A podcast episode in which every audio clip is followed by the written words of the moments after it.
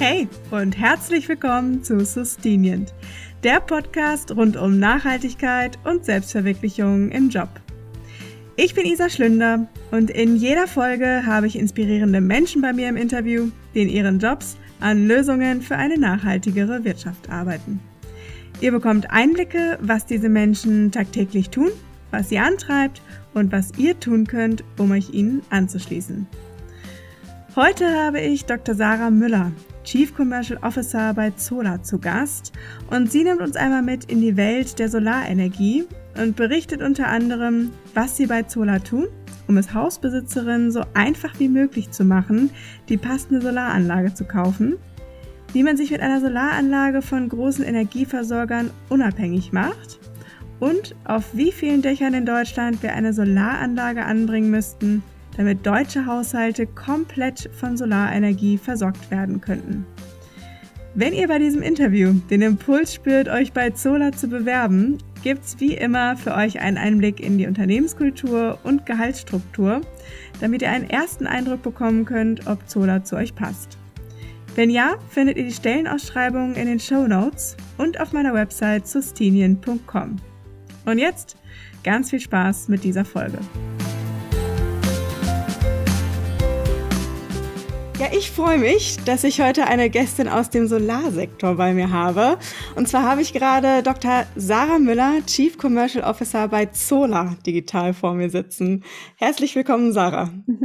Hallo, Isa. Ja, für den Einstieg willst du vielleicht den ZuhörerInnen einmal kurz sagen, sie einmal kurz abholen, was macht Zola und was ist so eure Mission? Super gerne. Ähm, mit Zola bieten wir Solaranlagen online an. Das heißt, bei uns können in einem komplett digitalen Prozess Hausbesitzerinnen Solaranlagen kaufen und mieten. Und wir begleiten dann diesen Prozess bis zur fertigen Installation auf dem Dach. Und äh, ja, was ist unsere Mission? Das hehre Ziel auf jedes Dach der Welt, eine Solaranlage zu bauen und so eine lebenswerte Erde für alle Menschen zu schaffen. Klingt super.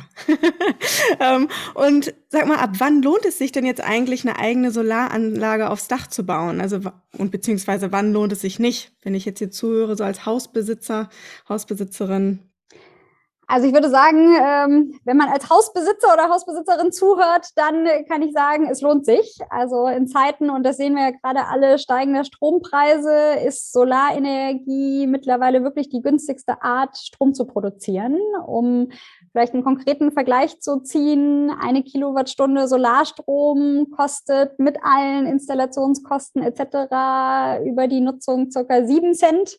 Und ich glaube, wir wissen alle, dass wir im Moment deutlich mehr für Strom aus dem Netz zahlen. Und was ja passieren wird, wir werden ja auch alle noch mehr Strom nutzen. Stichwort Elektromobilität. Ähm, auch Wärme wird immer mehr elektrifiziert. Insofern, ja, gerade für Hausbesitzer ist es tatsächlich aktuell die günstigste und grünste Art, Strom zu bekommen.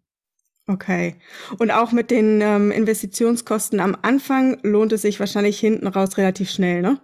Ja, also die sind da mit reingerechnet. Äh, durchschnittlich läuft so eine Solaranlage über 30 Jahre und äh, amortisiert sich innerhalb der ersten zehn Jahre. Also insofern, Ach, ja lohnt sich das tatsächlich da zu investieren.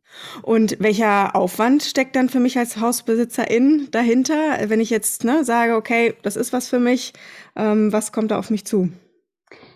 Das kommt natürlich drauf an, äh, je auch nachdem, ich meine, es gibt ja auch außer Zola andere Anbieter. Ähm, ich glaube, so ein bisschen die Frage auch, wie tief will man da einsteigen? Deshalb haben wir zum Beispiel auch zwei Modelle. Wir haben einmal ein Kaufmodell, wo man sich wirklich natürlich begleitet von uns, aber seine schlüsselfertige Solaranlage sehr individuell konfigurieren und dann kaufen kann. Aber ab dann natürlich auch für Wartung etc. selbst äh, verantwortlich ist. Wir bieten aber auch ein Mietmodell. Für die, die sagen, ich möchte Solar, ich möchte mich aber um möglichst wenig kümmern, ähm, die kriegen bei uns über 20 Jahre einen monatlichen Fixpreis die Anlage ist gemietet, wir kümmern uns um alles und so kommt man eigentlich mit relativ wenig Aufwand an die eigene Solaranlage. Ah ja. Weil bei mir auch direkt so im Kopf war, boah, dann ne, muss man sich im Detail damit auseinandersetzen, wie funktioniert das, wie warte ich das. Aber klar, dafür mhm. gibt es dann ja auf jeden Fall die Spezialisten und dann euren Service, ne? Genau, das übernehmen wir gerne für unsere Kunden und Kundinnen. Alles klar. Und der Kauf findet dann wirklich komplett online statt? Genau, also wir sind mit Solar ja vor fünf Jahren gestartet. Ich glaube, da war es so, wie es mal irgendwann nicht vorstellbar war, dass man Schuhe online kauft, äh, was wir alle heute ganz normal finden. Ich glaube, damals war das so mit Solaranlagen. Heute haben wir schon ein paar tausend glückliche Kunden, die mit uns durch den Prozess gegangen sind. Und bei uns ist wirklich, genau, man meldet sich bei uns online an. Natürlich brauchen wir dann Fotos. Wir konfigurieren dann wirklich die individuelle Anlage, die auf das Dach passt. Ähm, durch unseren Online-Konfigurator können Kunden auch nochmal gucken, wollen sie einen Speicher, ja oder nein? Wollen sie direkt eine Wallbox, um ihr E-Auto anzuschließen, ja oder nein? Also da kann dann schon auch noch viel angepasst werden. Ähm, und bevor wir dann wirklich installieren kommen, gibt es auch noch mal einen Vorortbesuch, um zu gucken, ob das wirklich auch alles so passt, wie wir es digital geplant haben. Aber ja, bis dahin läuft das alles bei uns komplett online und bisher funktioniert das zum Glück auch sehr gut. Okay.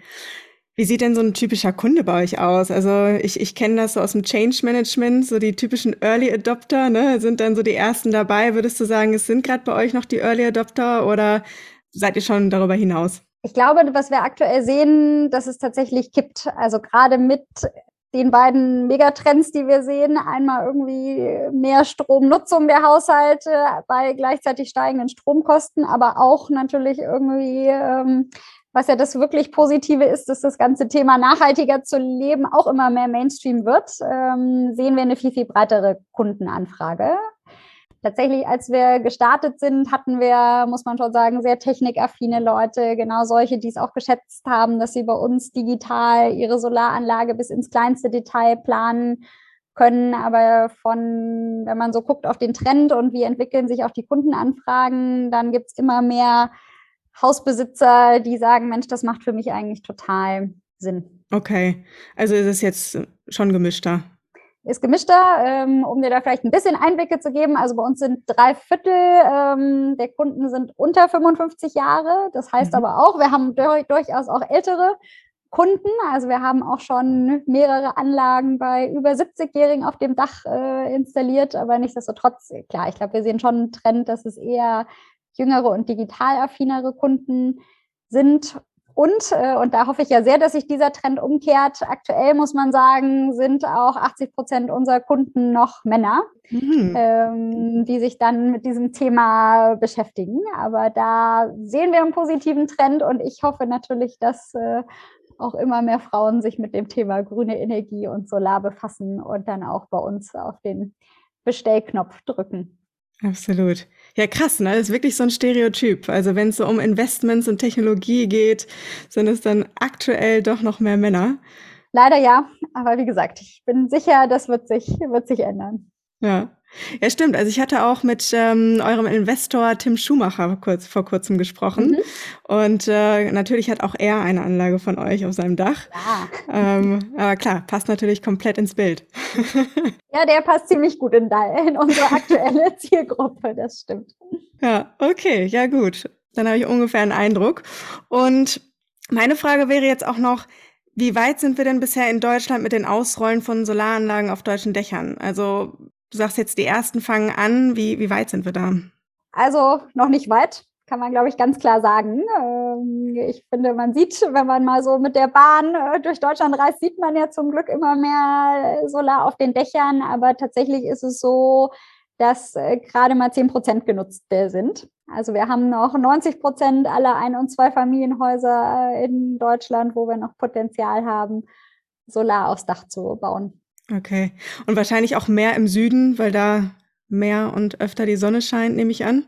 Genau, also man sieht äh, ein bisschen mehr in Süddeutschland. Ähm, ich habe mir auch mal angeguckt äh, für, für uns heute, wo kommen eigentlich unsere Anfragen her. Tatsächlich ist da Baden-Württemberg auch ganz weit mit da vorne, aber wir kriegen auch immer mehr Anfragen aus NRW und Niedersachsen. Also zumindest wandert es äh, langsam in die Mitte und dann hoffentlich irgendwann auch in den Norden. Ja, weil ich habe mich natürlich so ein bisschen eingelesen vor unserem Interview und äh, also es ist ja nicht unbedingt notwendig, dass ich in einer komplett sonnigen Gegend wohne. Also es kann ruhig bewölkt sein, richtig? Genau, also das, das kommt ja tatsächlich die, äh, es geht um die Sonneneinstrahlung, die kommt ja auch, wenn es bewölkt ist. Ähm, genau, insofern muss nicht rund um die Uhr die Sonne scheinen und was wir auch sehen, ist eben, es lohnt sich ja immer mehr, auch selber die Energie zu speichern. Und wenn ich mir dann mit der Solaranlage auch noch einen Speicher verbaue, dann kann ich meine, meinen mit der Sonne erzeugten Strom ja sowieso unabhängig davon nutzen, ob sie gerade scheint oder nicht. Ja, das ist natürlich auch gut zu wissen. Das ist, glaube ich, nicht so ganz selbstverständlich, ja. Mhm. Okay. Mm, und wie viel Prozent, also ungefähr, ne, wenn, wenn du deine Zahl nennen kannst, wie viel Prozent der Dächer in Deutschland müssten denn mit einer Solaranlage ausgestattet sein, um dann eben Deutschland mit Solarenergie zu versorgen? Mhm. Also da vielleicht mal äh, reden wir in, in äh, Gigawatt mittlerweile. Ähm, und wenn ich mein Potenzial, was ich dir eben gesagt habe, ausrechne, dann haben wir eigentlich in Deutschland ein Potenzial von 900. Mhm. Und wir müssten tatsächlich 400 nutzen, um die Energiewende zu schaffen in den nächsten 23 Jahren. Okay. Aktuell sind es eben nicht mal, sind es um die 10. Insofern, ja, haben wir da noch einen ganz schönen Weg vor uns und man kann es natürlich nicht ganz genau sagen, weil irgendwie jedes Dach ist unterschiedlich groß. Du hast ja schon gesagt, Sonneneinstrahlung, aber wenn man es, sage ich mal, Pi mal Daumen rechnet, müsste eigentlich auf jedes dritte Dach tatsächlich eine Solaranlage, damit wir die Energiewende gemeinsam meistern können. Okay, ja, krass. Und was müsste denn passieren, damit auch die öffentlichen Gebäude mit einer Solaranlage ausgestattet werden? Weil ne, man guckt so um sich und Schulen, Rathäuser und so weiter. Da ist ja auch noch einiges an Platz. Habt ihr da auch schon ja, Gespräche geführt? Wie sieht's da aus? Also auf jeden Fall. Wir sind zum Beispiel Teil der Initiative Masterplan Solar City. Das ist eine Initiative der Stadt Berlin, wo es wirklich genau darum geht, ähm, dass in Berlin ab 2023 auf allen öffentlichen Gebäuden eine Solaranlage ist. Also ja, wir sind da mit dabei, aber ich bin bei dir, da geht noch mehr. Tatsächlich, wenn man guckt, wo ist das größte Potenzial auf Dächern, sind es die Wohnhäuser. Nichtsdestotrotz, wenn man an Parkplätze denkt, an öffentliche Gebäude, dann geht da auf jeden Fall noch mehr. Und woran es scheitert, ähm, ich hoffe ja, dass wir da vielleicht jetzt mit einer etwas grüneren Regierung die Barrieren aus dem Weg räumen. Und ich glaube, es hängt vor allen Dingen dran, klar, wenn man es machen will, muss man es muss man es wollen und dann eben auch politisch durchsetzen, was bisher eben nicht passiert ist. Aber du sagst gerade Berlin, heißt das, das ist so, also es ist sehr regional gesteuert oder ist das dann doch ein, eine Angelegenheit fürs Land Deutschland? Tatsächlich ist Energie aktuell sehr, sehr regional gesteuert. Schon okay. alleine, wenn du dir in Deutschland das Thema Solarförderung anschaust, dann gibt es teilweise bundesweite Förderungen. Es gibt aber auch Förderungstöpfe in jedem Bundesland, teilweise sogar in einzelnen Städten. Also das ist aktuell sehr, sehr dezentral geregelt und deshalb leider auch für den Konsumenten gar nicht so einfach, da durch den Förderungsdschungel zu finden, was zum Beispiel auch was ist, was wir unterstützen. Wir haben bei Zola auch einen Förderservice, der eben mhm. dann genau guckt, okay, welche Förderung gibt es eigentlich in meiner Region. Mhm. Es wäre total wünschenswert, dass, wie du sagst, es da eine einheitliche politische Linie gibt und es halt vor allen Dingen für alle einfach und transparent ist, was man machen muss. Aber aktuell ist da noch sehr viel, ist, ist noch ein Flickenteppich in Deutschland. Ah ja, spannend, verstanden. Ja gut, also hängt es so ein bisschen an uns, wen wir wählen und wir wählen und klar, wie hoch es da auch auf die Agenda kommt. Ähm, und ich glaube eben vor allen Dingen auch rauskommt im Idealfall aus je nach der Stadt, in der du wohnst, ist es anders geregelt, sondern möglichst einfach und transparent für die Konsumenten, damit sie eben da auch ganz, ganz leicht an die erneuerbaren Energien kommen. Alles klar. Und es gibt ja bei jeder Energie Upsides und Downsides. Ähm, also ich habe es auch schon mal gesagt, bei Windenergie ne, ist klar, die Energie ist clean, aber wir haben natürlich die Strömungen, die dadurch aufgehalten werden, teilweise oder zumindest geändert werden, also Wasserströmungen und Windströmungen und auch die Vögel natürlich, die dann dadurch mhm. teilweise umkommen. Wie ist das bei der Solarenergie?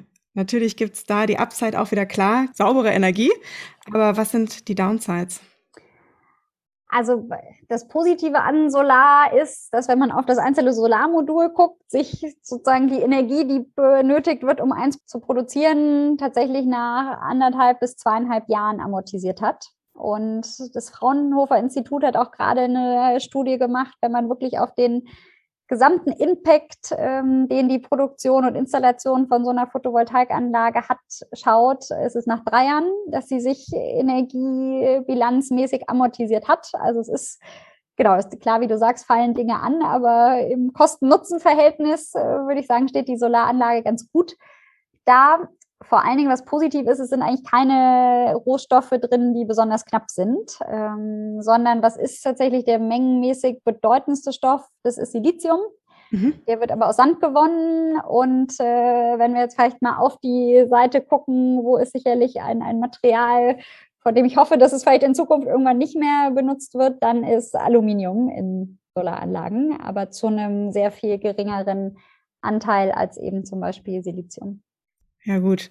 Also, ja, ich meine, klar, Sand ist natürlich auch irgendwann endlich, ne? Ähm, wird auch für, für Beton ähm, benötigt, aber okay, verstanden. Also genau, wenn du guckst, die durchschnittliche Anlage läuft 30 Jahre und energietechnisch hat sie sich nach drei Jahren äh, rentiert, dann ist zumindest die Bilanz positiv, aber auch da, also in der Solarbranche wird ja aktuell auch viel, viel geforscht. Zum Beispiel bei den ganzen Speichertechnologien gibt es auch schon äh, nachhaltigere äh, Technologien. Da gibt es zum Beispiel schon Batterien aus Wasserstoff. Also ich hoffe auch, dass es bei den Modulen noch äh, Innovationen geben wird, dass vielleicht energiebilanztechnisch sogar in ein paar Jahren noch besser aussieht.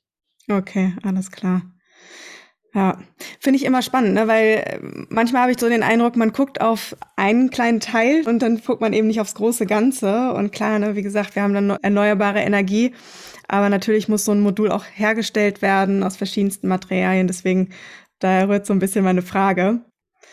Alles klar. Und bezüglich der Kapazität der Energiespeicher, da hört man ja ab und an so Schlagzeilen, ne, dass das eben noch aktuell nicht so ganz optimal ist. Wie ist denn da der aktuelle Stand? Wie kann ich meine Energie speichern, wenn ich so eine Solaranlage auf dem Dach habe? Mhm.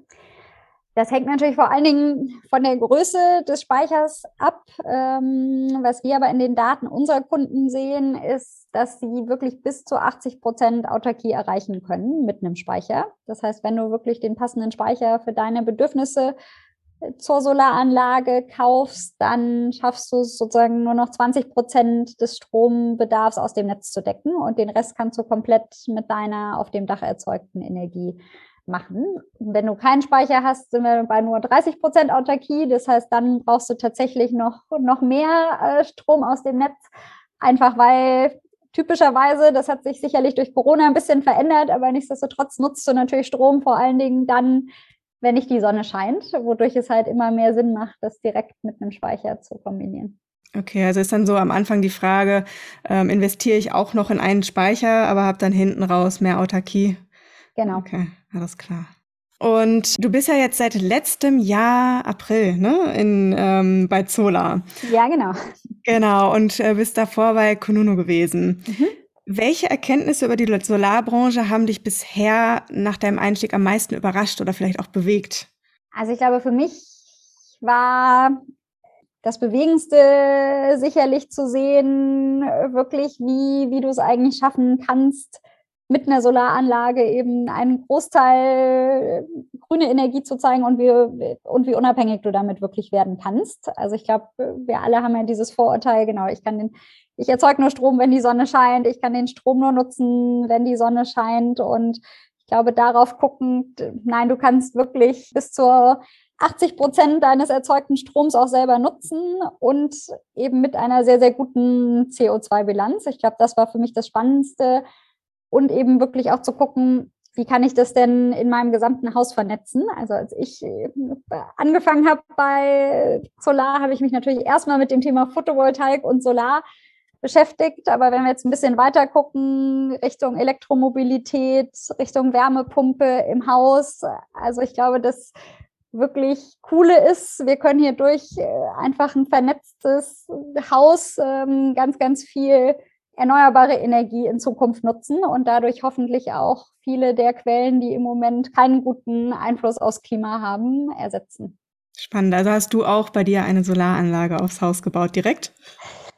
Voller Transparenz äh, bin ich, äh, Solar sitzt ja in, in, Berlin, in eine Mietswohnung in Berlin-Mitte ah, okay. gezogen. Insofern leider habe ich noch kein Dach, aber ich habe auf jeden Fall schon mehrere Freunde und Familie, die stolze Eigenheimbesitzer sind, für eine Solaranlage gewonnen. Insofern, ja, das aktuell bin ich eher jemand, der, der bei uns die Referrals ähm, mit ankurbelt und dann hoffentlich irgendwann auch die eigene Solaranlage hat. Ja, das ist, glaube ich, die Herausforderung. Also ich wohne auch zur Miete hier in Düsseldorf und da wäre wirklich auch nochmal spannend, wie man seine Vermieter dazu bekommt. Mhm. Also das ist, glaube ich, dann nochmal die nächste Challenge. Du auch da, du hast mich ja nach, was kann die Politik tun, gefragt. Äh, Mieterstrom ist ein Riesenthema. Also ich glaube, wenn man da einfach bürokratische Hürden abbauen würde, wäre schon ein Riesenschritt gewonnen, weil ich, du sagst, das eine ist die Vermieter zu überzeugen. Das andere, was wir aber auch sehen, ist, dass es wirklich äh, ein extrem komplexes Thema für die Vermieter ist. Und ich glaube, wenn wir wirklich die Energiewende schaffen wollen, dann haben wir da auch noch ein Riesenpotenzial, da ein bisschen die regulatorischen Bedingungen zu vereinfachen. Hm. Und du sagtest ja auch, ihr habt natürlich auf eurer Seite, ähm, auf eurer Website auch viele Informationen und Unterstützung. Das kann man sonst auch jederzeit mal weiterleiten. sehr, sehr gerne auf solar.de gehen, wenn wir jetzt an dem Punkt sind. Und genau, wir haben tatsächlich zu kaufen Mieten, zur Förderung, zu wie connecte ich das mit dem E-Auto. Also da gibt es für die interessierten Hörer auf jeden Fall ein paar Insights, wie man den Solarstrom am besten nutzen kann. Ja. Ich finde die Vorstellung einfach so schön, dass man wirklich autark ist, auch von den Benzinpreisen, ne? wirklich so sein eigenes, in Anführungsstrichen, ähm, sauberes Benzin fürs Auto generiert und ja, einfach unabhängig ist. Absolut. Und ich glaube, was, was das Zweite ist, klar, du bist, bist unabhängig und kannst halt auch deinen persönlichen Footprint wirklich massiv reduzieren. Also wenn ja. man mal auf die typische Solaranlage guckt, noch ohne das Thema E-Mobilität, dann spart man ungefähr vier Tonnen CO2 im Jahr ein als Privathaushalt äh, mhm. mit Solaranlage auf dem Dach, was 19.000 gefahrenen Kilometern entspricht. Und wenn man das genau nochmal mit, einer, mit, einer, mit einem Elektroauto, das auch vom Dach geladen wird, kombiniert, dann ist der Impact natürlich nochmal deutlich größer, den man hier haben kann. Ja, echt coole Vorstellung. Eine letzte Frage zum Thema Solar- und Solarmodule. Wo werden eure Module eigentlich produziert? Also ist es in Deutschland? Habt ihr eine eigene Produktion? Ich gehe stark davon aus, nicht. Nein, wir arbeiten tatsächlich mit ganz verschiedenen Herstellern zusammen, auch für alle Komponente, also für Module, für Wechselrichter, für Speicher, eben um genau auch dieses Versprechen einlösen zu können, zu sagen, wir finden wirklich die beste Lösung für den Kunden. Bei den Solarmodulen ist es, muss man sagen, leider tatsächlich so, dass die zum größten Teil in China produziert werden. Ähm, wir haben, glaube ich, ja gesehen, dass die deutsche Solarbranche mal einen großen Aufstieg und dann aber auch leider einen Abstieg hatte. Ähm, wir arbeiten aber genau bei allen Modulen äh, auch mit deutschen Herstellern zusammen, auch bei Speicher, auch bei Wechselrichter. Aber ein Hauptteil der Produktion, insbesondere der Module, erfolgt in China. Ja, wir haben jetzt auch kurz vorher schon mal gesprochen. Ne? Ich war ja damals in meinem Praktikum 2010 bei Schott Solar und mhm. die gibt es inzwischen nicht mehr. Und äh, ja, das heißt ja einiges. Also die waren auch wirklich einer der Marktführer. Ja. Ich glaube, werden wir sehen, ob durch Lieferkrise, durch Solarwachstum, durch, äh, glaube ich, auch so die Einflüsse, die wir in den letzten zwei Jahren gesehen haben. Vielleicht gibt es da ja auch wieder mehr lokale Produktionsstätten in Zukunft. Ja, drücken wir die Daumen. Okay, und wir haben jetzt gerade schon drüber gesprochen. Du warst vorher bei Kununu, mhm. auch die, in der Geschäftsführung. Und wie war denn jetzt eigentlich dein Weg zu Zola? Also hast du explizit Ausschau nach einem Unternehmen im Bereich Klimaschutz gehalten? Was war so dein Warum? Mhm. Also für mich waren drei Themen total wichtig. Das eine war wirklich Purpose, also auch wenn klar Konunu eine ganz, ganz andere Branche ist, aber was war das Antreibende bei Konunu, Menschen zu helfen, den passenden Arbeitgeber zu finden? Insofern ist es schon was, was mir hilft, morgens aus dem Bett zu kommen, wenn ich irgendwie denke, das, was ich da den ganzen Tag tue, hat wirklich einen einen Impact. Und ähm, insofern war bei Solar auf jeden Fall das Entscheidende zu sagen, es hat einen starken Purpose, äh, der sich auch noch um eins der wichtigsten Themen, die wir gesellschaftlich aktuell haben, kümmert, nämlich um mehr Nachhaltigkeit. Also ja, das war sicherlich Grund Nummer eins. Ähm, dann habe ich was gesucht, wo ich einfach auch äh, viel gestalten kann und das Wachstum mitgestalten kann. Wenn man schaut, wir sind mit Solar im letzten Jahr deutlich gewachsen, haben noch viel vor. Es ist einfach ein Umfeld, wo man mit äh, einem großen Impact auf das Thema Nachhaltigkeit auch noch selber viel gestalten kann. Und last but not least ist natürlich auch das Team entscheidend. Und das hat bei Solar einfach gut gepasst. Auf jeden Fall. Also mit wem man zusammenarbeitet und dann eben auch noch für einen Purpose. Das ist schon ein cooles Gefühl. Und ähm, was ist genau deine Aufgabe dann als Chief Commercial Officer? Also was machst du so täglich? Als Chief Commercial Officer äh, verantworte ich bei uns die gesamte Customer Journey. Also geht wirklich los mit Marke, den allerersten Kundenkontakt, den jemand mit Zola hat, über Marketing bis hin zu Vertrieb. Das heißt wirklich vom ersten Touchpoint mit Solar bis hin zu, ich habe den Vertrag für meine Anlage unterschrieben. Das gestalte ich mit meinem Team jeden Tag. Spannend. Alles klar. Das heißt also, vielleicht jetzt auch mal so eine konkrete Aufgabe oder ein To-Do, dass wir uns das mal so richtig vorstellen können. Also es ist natürlich echt vielfältig, aber ganz konkrete Sachen. Wir arbeiten zum Beispiel gerade an einem neuen Markendesign. Also wie sieht Solar in Zukunft aus? Das ist eine Sache, die ich mir mit meinem Team angucke. Dann schauen wir uns eben auch wirklich die Kundenexperience an. Wie können wir es noch einfacher und transparenter für den Kunden oder die Kundin machen, sich für Solar zu entscheiden? Also wie unsere Vertriebler, genau das, was müssen wir dem Kunden eigentlich mit auf den Weg geben, was muss der Kunde wissen, aber auch viel, wie können wir intern die Prozesse optimieren, um da auch dem Kunden ein noch besseres Erlebnis zu bieten. Das sind so meine Themen. Ah ja, gut, danke dir. Ich glaube, das äh, genau ist immer für unsere ZuhörerInnen ganz spannend, also dass es dann so ein bisschen greifbar macht. Mhm. Und ich muss auch gerade sagen, also damals, als ich wie gesagt dieses Praktikum gemacht habe, war ich auch im Marketingbereich und habe damals für mich festgestellt, das ist mir zu trocken. Also einfach sehr technisch und äh, bin dann so ein bisschen weg von erneuerbaren Energien. Aber als ich dann auf eure Seite gegangen bin, fand ich es einfach sehr, sehr ansprechend und ihr habt ja auch einen sehr emotionalen Auftritt auch online. Mhm.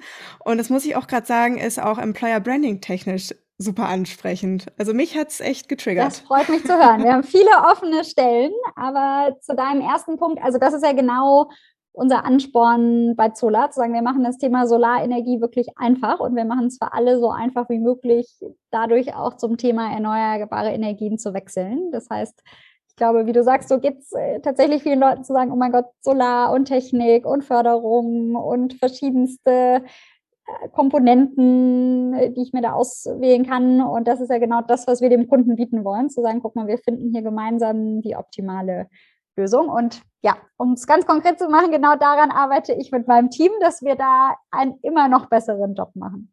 Klingt gut. Und was glaubst du, ähm, oder anders gesagt, was erfüllt dich denn am meisten an deiner Arbeit? Ich finde wirklich, dass das Erfüllende ist, ähm, zu wissen, hey, mit jeder verkauften und installierten Anlage haben wir einen positiven Impact. Also, was ich gerade sagte, vier Tonnen CO2 im Jahr und das, ich habe vorher, bevor ich ähm, bei Zolada, auch bei Konunu war, viel E-Commerce gemacht und das ist natürlich auch total spannend und anspruchsvoll, da irgendwie ne, die, die Strecke für die Kunden zu optimieren. Aber häufig hast du ja auch bei Produkten so ein bisschen zu sagen, ja, ob da jetzt eins mehr von gekauft wird oder nicht, es macht eigentlich keinen Unterschied. Und das ist eben bei Zola das Coole, dass du wirklich sagen kannst, hey, mit jeder Anlage, die wir am Dach haben, haben wir sofort einen positiven Impact. Und ich glaube, das ist das, was mich jeden Tag äh, freut und wo ich mich immer freue, wenn ich mir abends unsere Abschlüsse angucke und sehe, klar, äh, freut es mich irgendwie, wenn wir als Team wachsen und mehr Erfolg haben, aber auch wissen, das hat auch noch mehr, mehr Sinn, als dass wir unsere KPIs erreichen. Super schön. Ja, gut. Und Du warst längere Zeit bei Konunu und hast wahrscheinlich auch mehrere Learnings gehabt. Was waren denn deine größten Learnings aus deiner Zeit und wie kannst du sie denn jetzt eigentlich bei Zola dann auch einsetzen? Genau, ich war sechs Jahre bei Konunu, insofern tatsächlich lang und bin da auch in einer ganz spannenden Phase gestartet, als die Gründer gerade das Unternehmen verlassen haben. Das heißt, sehr, sehr viel Change. Ähm, ich glaube, da kann ich viel mitnehmen, weil was ich sehe, gerade bei Unternehmen, die so schnell wachsen, ist für mich wirklich das Thema, wie schaffst du es, eine gute Unternehmenskultur aufrechtzuerhalten und wie schaffst du es auch wirklich, alle Mitarbeitenden mit auf diese Reise zu nehmen. Ich glaube, bei Zola ist der große Vorteil, dass wir eben einen starken Purpose haben. Aber gerade in einer Remote-Situation mit schnellem Wachstum habe ich, glaube ich, viel gelernt. Wie schafft man es auch irgendwie ein Team äh, genau hinter diesem Purpose zu versammeln, motiviert zu halten. Und äh, das ist, glaube ich, das wichtigste Thema, je größer man wird, wie schafft man es auch wirklich Transparenz auch dann noch zu leben, wenn man eben nicht mehr das kleine Startup mit 50 Mitarbeitenden ist, sondern ein paar hundert Mitarbeiter. Und das hoffe ich, kann ich bei Zola auch ganz gut gebrauchen. Hm. Das Zweite, was ich natürlich bei Kununu gelernt habe, ich habe mich sechs Jahre mit Mitarbeitenden und Arbeitgebern beschäftigt, auch viel mit dem Thema New Work, wo wir bei Zola auch äh, viel geändert haben und auch ändern, um eben genau ein attraktiver Arbeitgeber zu sein. Ähm, da sind sicherlich auch viele, viele Themen, die mir aus meiner Konuno-Zeit helfen, um jetzt auch Zola zu einem super Arbeitgeber zu entwickeln. Und du sagst gerade Thema Transparenz, ähm, also dass man, auch wenn man wächst, sicherstellt oder es schafft, irgendwo noch transparent zu bleiben. Was genau meinst du damit? Also was ich festgestellt habe, auch, auch vorher in, in größeren Unternehmen, äh, dass es eben gar nicht, sage ich mal, so ein bisschen schwierig ist, dass eigentlich alle wissen, hey, woran arbeiten wir denn? Ne? Was ist unsere Vision, Mission?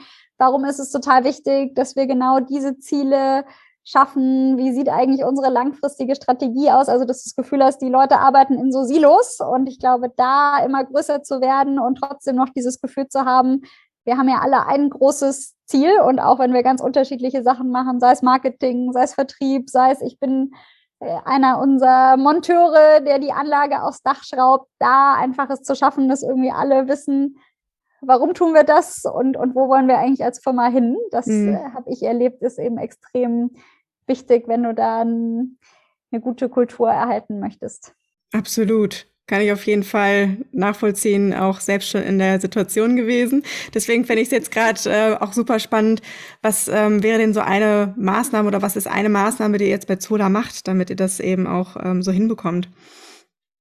Also das eine, was wir machen bei Zola, ist eben wirklich äh, super transparent sein, was äh, Strategie und auch Zahlen angeht. Mhm. Ähm, also wir haben teilen wirklich die Unternehmensstrategie mit allen Mitarbeitenden. Wir haben auch einmal im Monat ein All Hands, wo wir wirklich gemeinsam auf die Zahlen gucken. Wir steuern die ganze Firmen nach OKRs, nach hm. Objective und Key Results. Ähm, und auch die sind für jeden in der Company zum einen ersichtbar, aber auch genau, wie stehen wir denn im Vergleich zu dem, was wir uns vorgenommen haben. Also das zum einen die Ziele sehr, sehr klar und transparent sind, aber auch das ähm, sind die gerade grün, orange oder rot. Ähm, also da offen zu sein. Und das Zweite eben gerade in so einer Remote-Situation natürlich auch das, das Feedback der Mitarbeitenden regelmäßig einzusammeln. Da haben wir eine wöchentliche Engagement-Survey, wo wirklich anonym jeder Mitarbeitende jede Woche teilen kann, wie geht's ihm. Wir fragen aber auch zu ganz bestimmten Themen und gucken uns da auch in jedem der Teams wirklich jede Woche an, okay, gibt es da eigentlich irgendwie Themen, wo wir besser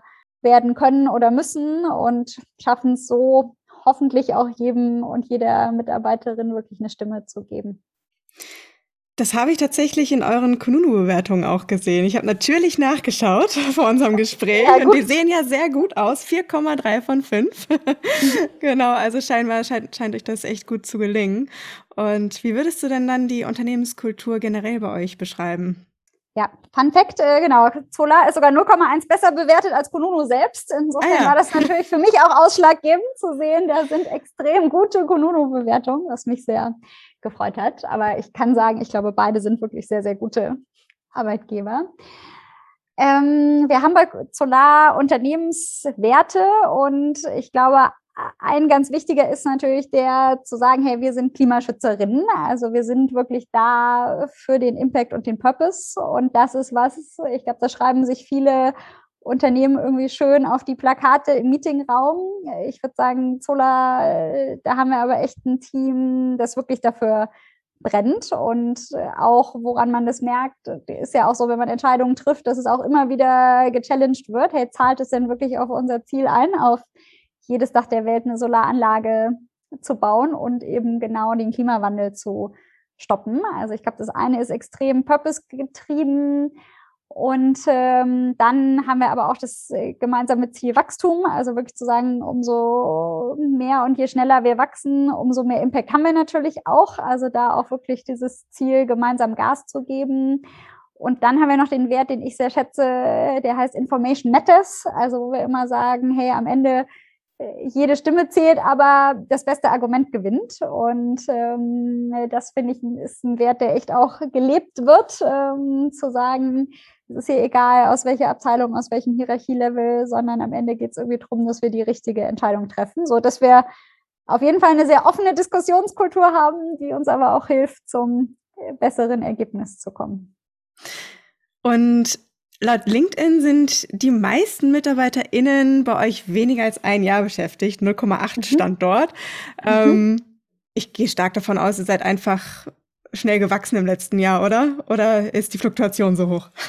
nee, das kann ich dir ganz plastisch an Zahlen äh, darstellen. Als ich im April letzten Jahres gestartet bin, waren wir 150 Mitarbeiterinnen. Mhm.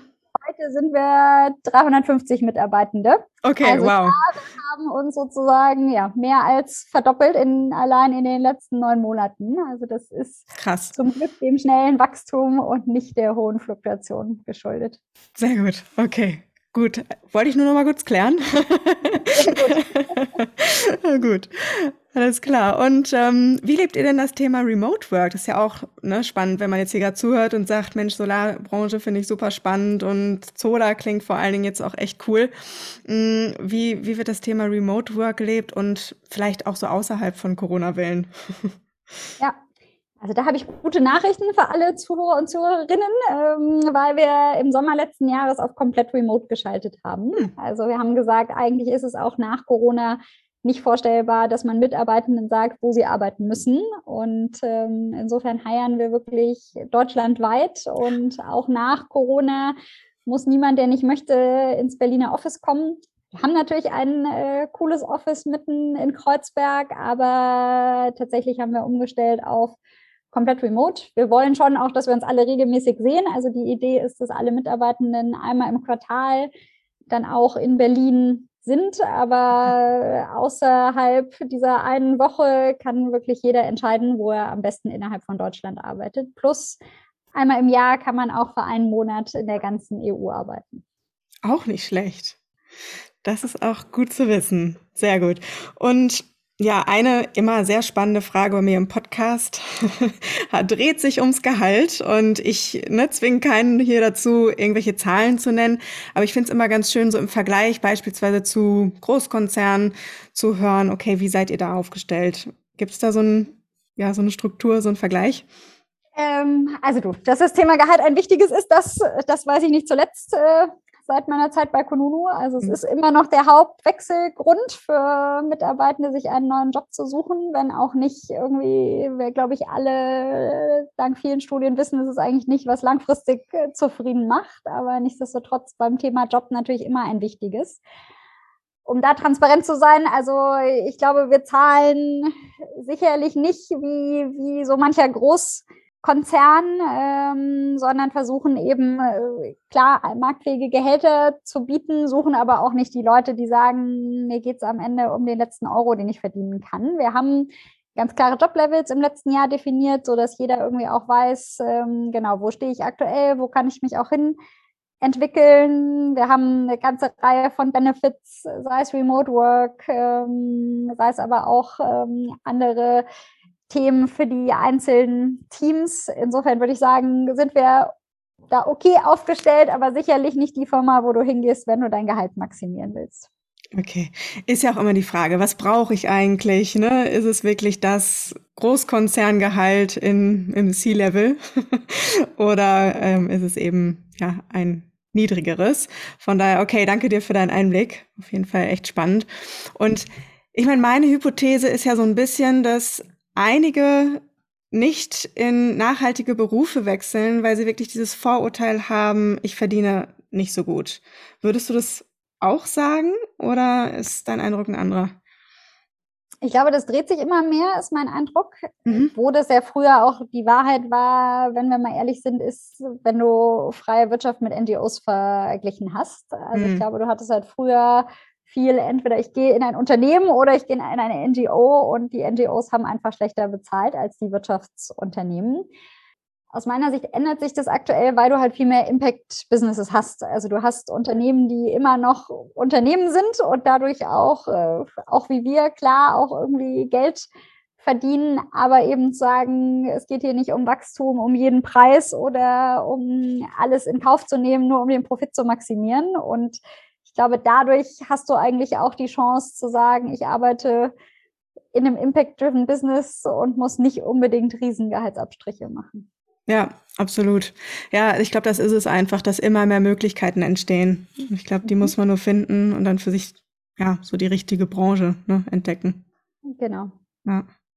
Aber da gibt's ja auch nicht, also, ne, ich meine, klar gibt's da natürlich die Energiebranche, aber wenn man guckt, was in der Mobilitätsbranche äh, aktuell passiert, also es gibt ja zum Glück auch noch weitere Branchen mit nachhaltigen Jobs, so dass ich glaube, wenn man wirklich sagt, ich will irgendwo arbeiten, wo ich einen Impact äh, auf das Thema Nachhaltigkeit haben kann, dann scheitert es aus meiner Sicht aktuell sicherlich nicht dran, dass wir da nicht genug spannende Möglichkeiten haben. Nee, absolut nicht. Das sehe ich jetzt auch mit meiner Podcast-Recherche. Also da ist wirklich einiges. Ja. Noch einige Folgen, die ich drehen kann hier. Sehr gut. genau. Um, ähm, Gut, und wie ist das denn jetzt gerade? Du hast schon gesagt, also ihr sucht aktuell Leute. Wen sucht ihr so grob und sind auch Quereinsteiger bei euch willkommen? Wir suchen tatsächlich in allen Bereichen, also sei es im Marketing, im Vertrieb, im Kundensupport, im Finance, im, ich glaube, ich könnte die Liste hier noch ganz, ganz lange weiterführen. Also falls es hier interessierte Zuhörerinnen gibt, dann sehr, sehr gerne melden. Wir suchen wirklich eigentlich in allen Bereichen, in Tech natürlich, ähm, weil wir einfach stark wachsen. Wo wir auch suchen und was sicherlich eine Herausforderung ist, im eben auch gerade Elektriker- und Monteursbereich. Also das eine ist natürlich unseren Prozess digital abzubilden und dann eine gute Experience für die Kunden zu bieten. Aber am Ende des Tages müssen die Anlagen noch aufs Dach. Insofern freuen wir uns auch, wenn es da wirklich Leute gibt, die sagen, hey, da hätte ich eigentlich Lust, Solar bei der Mission zu unterstützen. Eigentlich auch cool zu wissen. Ich glaube, wenn man euch zuerst sieht, denkt man gar nicht, dass ihr auch wirklich dann die handwerklichen Berufe auch mit mhm. abdeckt. Von daher, ja, guter Hinweis. Auf jeden Fall. Also sehr, sehr gerne. Und auch, äh, du hast ja gefragt, bei uns sind auch Quereinsteiger willkommen. Es ja. muss natürlich passen, aber also ja, wie gesagt, suchen wir eigentlich in fast jedem Bereich, aber falls auch jemand zuhört und sagt, Mensch, das wollte ich doch immer schon mal machen, ich habe aber vielleicht nicht das 100% passende Profil, dann auf jeden Fall auch gerne bewerben. Alles klar. Wie immer verlinke ich die Jobseite natürlich auch gerne in den Show Notes. Also da gerne mal reinschauen. Genau. Und ja, wir haben jetzt schon ähm, über vieles gesprochen und die Frage wäre jetzt für mich noch, ja, ist noch irgendein Punkt offen geblieben? Gibt es noch irgendwas, was du gerne den ZuhörerInnen mitgeben möchtest, was wir bis jetzt ausgelassen haben vielleicht? Was ich gerne mitgeben würde, ist, ähm, und du hast mich ja auch so nach meinen Learnings gefragt, klar habe ich mich schon mit dem Thema Nachhaltigkeit auch vor Solar beschäftigt. Ich glaube, was mir, wenn man das wirklich jeden Tag macht, klar wird, ist äh, einfach, wie viel Impact wir alle haben können. Also bestes Beispiel, klar, auch ich habe leider noch kein Dach, wo eine Solaranlage drauf äh, kann. Ich glaube, das ist natürlich was, wo jeder Hausbesitzer äh, sofort einen Impact haben kann. Aber ich glaube, was ich mir wünschen würde, ist, dass wir halt alle immer mal gucken, was sind denn eigentlich so auch die kleinen Dinge, wo wir einfach einen Beitrag leisten können. Und ich glaube, da können wir eigentlich alle noch ganz viel machen. Und wenn wir ehrlich sind, müssen wir auch ganz viel machen, wenn wir den Klimawandel stoppen wollen. Insofern ist das das mein Appell, nicht zu glauben, hey, ich als Einzelperson habe hab eigentlich keinen Impact oder warte darauf, dass sich politisch was ändert, sondern einfach, wenn wir alle unseren Konsum und unsere Gewohnheiten ein bisschen hinterfragen, dann können wir, glaube ich, schon super viel erreichen. Absolut. Jeder kleine Schritt, ne? Genau, zählt. und ähm, was mir jetzt gerade noch einmal kurz einfällt, du hast ja auch promoviert im Bereich Nachhaltigkeit, mhm. richtig? Ähm, genau. Magst du vielleicht doch noch zwei Sätze dazu sagen? Das finde ich gerade auch super interessant. Sehr gern. Äh, ja, da total spannendes Thema. Also ist es natürlich leider schon ein bisschen her, aber was ich mir da angeschaut habe, ist, ähm, genau dieses Thema, wie Unternehmen, die dir eigentlich anbieten, die, den negativen Impact des Konsums auszugleichen. Also was du ja auch zu Recht ein bisschen gechallenged hast, zu sagen, naja, egal was ich konsumiere, es hat ja in der Regel auch immer einen nicht, nicht positiven Effekt auf die Umwelt, auf äh, vielleicht soziale Gegebenheiten. Und ich habe mir so Kampagnen von Unternehmen angeschaut, die dir genau das anbieten. Ich glaube, der Klassiker ist, du buchst einen Flug und kompensierst deinen CO2-Ausstoß. Und wie das eigentlich bei Konsumenten ankommt, ähm, was da so auch die psychologischen Effekte sind. Und das Spannende ist eben, genau das, was ich eben gesagt habe. Also wann funktioniert das bei Konsumenten gut und wann sind wir eigentlich bereit, unsere, unser Verhalten zu ändern? Genau dann, wenn es wirklich um unseren persönlichen Schaden gibt. Also bezogen auf den Flug wenn ich weiß, ich kann hier genau den Schaden ausgleichen, den ich persönlich äh, verursacht habe. Und sobald das so generisch ist, ne, wir gleichen jetzt hier die CO2-Emissionen von Flügen aus, dann funktioniert es eigentlich schon nicht mehr. Und das ist, glaube ich, warum es so wichtig ist, uns immer bewusst zu machen, äh, wir können genau auch durch jeden kleinen Schritt diesen persönlichen Impact haben. Und wenn man es aufs große Ganze guckt, dann sieht es vielleicht immer so aus, was soll ich jetzt da beitragen, aber es geht eben genau um den Impact jedes Einzelnen. Und ja, genau das habe ich mir in meiner Disse angeguckt. Wie macht man das eigentlich, um Konsumenten da auch zu überzeugen, dass sie selber ihr Verhalten Richtung mehr Nachhaltigkeit ändern? Okay, also Fazit ist dann Lösungen anzubieten ähm, für jeden Einzelnen und aufzuzeigen, wie man selbst den Unterschied machen kann. Ja, ich glaube, Fazit ist, genau, du musst es jetzt, wenn wir mal sagen, als Unternehmen zum Beispiel versuchen, wirklich möglichst greifbar zu machen. Also mhm. was ist genau der Beitrag durch den Kauf dieses Produktes, durch die Buchung dieser Bahnfahrt, durch, durch deine Solaranlage auf dem Dach und äh, genau, was, was schwierig ist oder wo, wodurch du das Konsumentenverhalten leider nicht nachhaltig änderst, ist äh, genau, wenn du es eher als äh, sehr vage und eben auch ne, das das Problem im Allgemeinen beziehst, aber sobald du wirklich deutlich machst, hey, was ist mein persönlicher Impact, den ich hier haben kann, dann sind wir alle auch bereit, uns nachhaltiger zu verhalten. Dann funktioniert's. Okay. Gut. Und genau, wir haben jetzt gerade gesagt, äh, dass wir auf jeden Fall jeder für, für sich etwas tun kann. Wie können wir denn Solar sonst noch unterstützen? Außer natürlich jetzt die Solaranlage zu kaufen, aber wenn uns das jetzt gerade vielleicht nicht möglich ist. klar, Optimum Solaranlage kaufen. Ähm, wenn das nicht geht, dann haben wir auch ein ganz spannendes Referral-Programm. Also jeder kann bei uns auch Solar weiter empfehlen. Das findet ihr auch auf unserer Seite. Und ähm, wenn dann tatsächlich einer der empfohlenen Bekannten eine Solaranlage kauft, dann gibt es sowohl für ihn als auch für den Empfehlenden eine Ersparnis. Insofern ist das was, womit man auch die Solarwende vorantreiben kann. Sehr gut. Mensch, vielen Dank für die Einblicke. Ich glaube, das war echt nochmal echt ein guter Rundumschlag rund um Solar und ähm, ja, einfach, was ihr eben auch dazu beitragt. Von daher ganz vielen Dank und äh, danke eben, dass du auch dafür losgehst in deiner Position. Und ja, hoffentlich mal bis bald. Sehr gerne. Vielen Dank, dass ich dabei sein konnte und noch viele spannende Episoden wünsche ich dir. Dankeschön.